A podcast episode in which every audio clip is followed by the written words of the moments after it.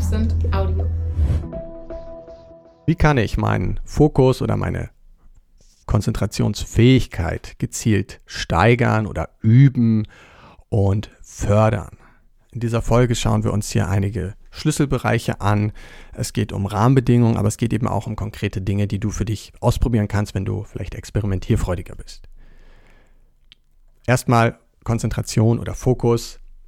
Äh, was ist das? Es geht immer darum, dass wir unsere Aufmerksamkeit, unsere kognitiven Ressourcen ausrichten, bewusst mit Absicht auf ein Thema, auf eine Tätigkeit, auf vielleicht auch ein Stimuli unserer Wahl sozusagen, äh, während wir gleichzeitig alles, was nicht relevant dafür ist, möglichst wegfiltern, hemmen und ähm, ausblenden.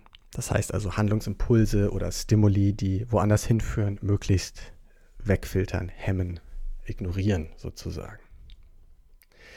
Das ist anstrengend, da, da, spielt der Kontext eine Rolle, da spielen aber auch unsere eigenen Fähigkeiten äh, zur Regulation eine Rolle und einige andere Aspekte, auf die ich eingehen möchte. Und äh, wenn du experimentierfreudig bist, gibt es noch einige kleine Impulse, was du für dich ausprobieren kannst. Erstmal ganz grundsätzlich, Schlaf und gute körperliche Bewegung, regelmäßige körperliche Bewegung und Aktivität sind super hilfreich und äh, fördern nachweislich die mentale Leistungsfähigkeit, mentale Gesundheit, aber eben auch unsere Fähigkeit zur Konzentration. Also schau, dass du guten Schlaf bekommst, schau, dass du dich auch regelmäßig bewegst körperlich.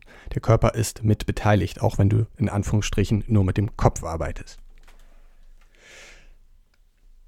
Licht ist auch eine wichtige Rolle. Morgenlicht spielt hier eine zentrale Rolle, also sich morgens zum Beispiel dem Sonnenlicht auszusetzen für einige Minuten, hilft die Ausschüttung von Cortisol zu regulieren und unsere biologische Uhr sozusagen zu steuern. Das heißt, der Körper weiß, wann er Energie und Fokus auch bereitstellen soll, sozusagen. Das ist hilfreich. Also probier mal vielleicht morgens für ein paar Minuten irgendwie, wenn du kannst, ins Sonnenlicht zu gehen dich dem Sonnenlicht auch auszusetzen und auch zum Tagesende äh, gleichzeitig eben ähm, ebenfalls dem Tageslicht auszusetzen, so dass der Körper spürt, der Tag geht nun auch langsam zur, äh, zu Ende. Das ist beides hilfreich, um einen stabilen ähm, ja, zirkadianen Rhythmus im Körper aufrechtzuerhalten und der hilft maßgeblich, ähm, wie gesagt, Energie und Fokus auch zu regulieren im Körper. Unsere Arbeitsumgebung, der Arbeitskontext spielt natürlich eine Rolle. Also Beleuchtung, habe ich gerade schon ein bisschen angerissen, Lärm, ähm, reduzieren. Ergonomie spielt eine Rolle, also äh, unter welchen Bedingungen arbeite ich eigentlich. Ein gut beleuchteter Arbeitsplatz ist natürlich hilfreich. Helle Decken leuchten, gute Beleuchtung früh und am frühen Nachmittag. Aber auch mal zu überlegen, wie können wir vielleicht zum Tagesende ein bisschen runterfahren. So, und nun natürlich auch einige absolute Fundamentals. Ähm, arbeitsspezifische Praktiken, also ähm, Routinen zu nutzen, Rituale zu nutzen, um dem Körper auch zu signalisieren, wann Zeit ist, konzentriert zu arbeiten. Äh, jeder braucht da was anderes, aber ähm, es lohnt sich, sich damit auseinanderzusetzen. Es kann ein Spaziergang sein, das kann irgendeine kleine Tätigkeit sein, das kann der erste Kaffee sein, den man sich macht. Das ist für jeden ein bisschen anders, aber unser Gehirn liebt Rituale und Routinen. Ähm, so. Single Tasking, also im Gegensatz zu Multitasking, es wird auch manchmal Monotasking genannt, also eine Aufgabe zur Zeit zu priorisieren, kann sehr hilfreich sein, um unsere kognitiven Ressourcen zu schonen und überhaupt ähm, ja, eine Grundvoraussetzung zu schaffen, um konzentriert zu arbeiten.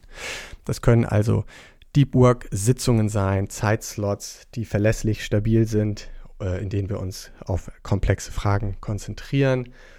Ähm, es können aber auch eben bewusste Pausen sein, in denen wir uns zum Beispiel kurz etwas körperlich betätigen oder bewusst auch lösen ne, von dem Input, von, dem, von der kognitiven ähm, Anstrengung sozusagen.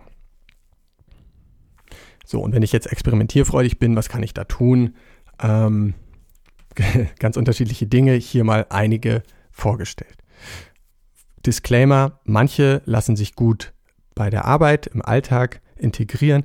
Manche Dinge ähm, fallen vermutlich den meisten eher auch im Privaten leichter so. Also da muss man einfach für sich ein bisschen schauen. Das ist aber mit vielen Skills oder Basis-Skills so, dass man die teilweise auch im Privaten äh, über längere Zeiträume ähm, einfach ausprägen muss. Ne? Das ist nichts, was man mal eben nebenbei kurz an und ausmacht oder sowas. Aber die gezielte Nutzung von Licht ist ja nun deutlich geworden.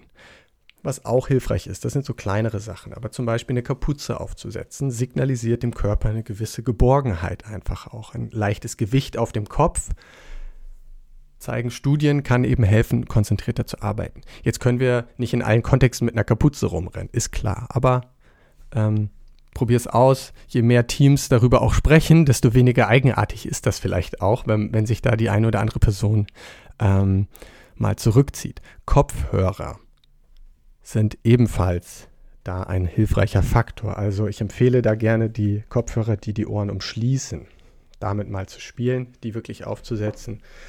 Ähm, auch das kann helfen, einen, einen gewissen Rückzug zu stimulieren.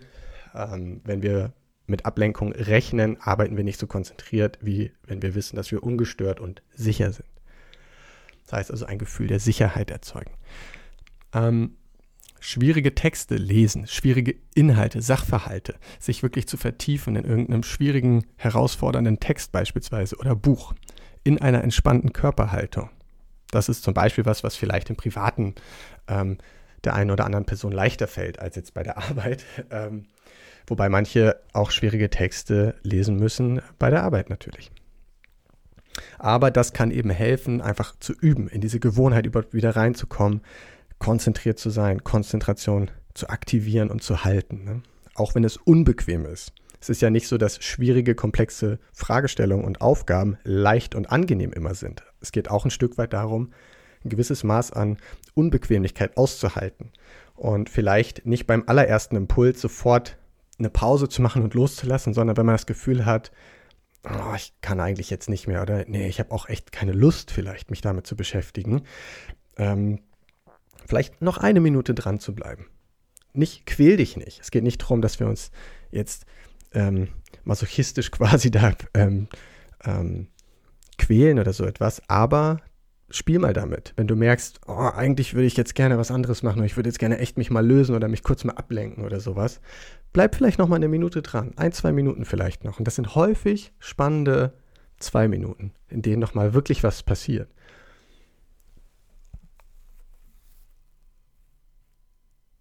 Was kannst du noch machen? Du kannst starren. Das klingt vielleicht eigenartig, aber der visuelle Bereich des im Gehirn sozusagen korreliert offenbar sehr stark mit Konzentration. Das, ähm, ja, dazu gibt es allerlei Literatur, recherchiere einfach mal selber. Aber im Wesentlichen, wenn du für ein, zwei Minuten auf einen Punkt vor dir wirklich starrst und dich intensiv darauf fokussierst, visuell, und gleichzeitig entspannt atmest, also nicht wahnsinnig körperlich angespannt bist, sondern gleichzeitig versuchst entspannt zu sein, aber super intensiv einen Punkt zu fokussieren, kann das einen Zustand der Konzentration ähm, ja, stimulieren im Körper und also quasi auslösen. Und je häufiger du das machst, desto leichter kannst du sowas auch abrufen. Ne?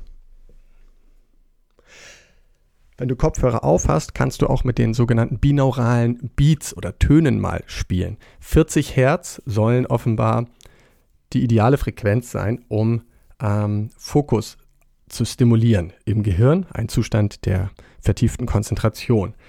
Ähm, wie funktioniert das? Im Wesentlichen ist es so, dass auf, der einen, auf dem einen Ohr kommt eine andere Frequenz als auf dem anderen und dein Gehirn versucht dann dazwischen eine Art Harmonie zu erzeugen, das quasi auszugleichen. Und dieser Ausgleichungsprozess soll ähm, sich positiv auswirken auf einen vertieften Konzentrationszustand. Das sind relativ ähm, ja, flächige Töne und Klänge, die sozusagen im Hintergrund laufen. Man hört die dann teilweise gar nicht mehr. Ähm, ist nicht jedermanns Sache oder ähm, jeder Fraus Sache, aber äh, das ruhig mal ausprobieren, wer darauf Lust hat. Und wer sein Arbeitsgedächtnis trainieren möchte, dafür gibt es ein Spiel, das schon relativ ähm, lange tatsächlich da ist, was viele aber nicht kennen. Das nennt sich Dual N-Back.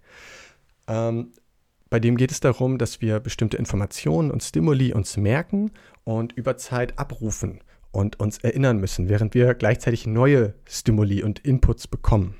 Ähm, einfach mal googeln. Dual N-Back kann man kostenlos im Internet spielen. Auch dazu gibt es allerlei Studien. Aber das ist dann wirklich so, als würdest du quasi in ein Fitnessstudio für Fokus gehen. Ähm, ist auch nicht äh, für alle vielleicht geeignet. Aber wir wollen möglichst umfassend hier Angebote machen, äh, damit alle auf ihre Kosten kommen. Es ist auch nicht wichtig, all diese Dinge zu tun, aber sich mit ähm, ein, zwei Dingen, die einen vielleicht interessieren, mal vertieft zu beschäftigen, ist ein super Start und fühl dich ja inspiriert, äh, da deine eigenen Erfahrungen zu machen.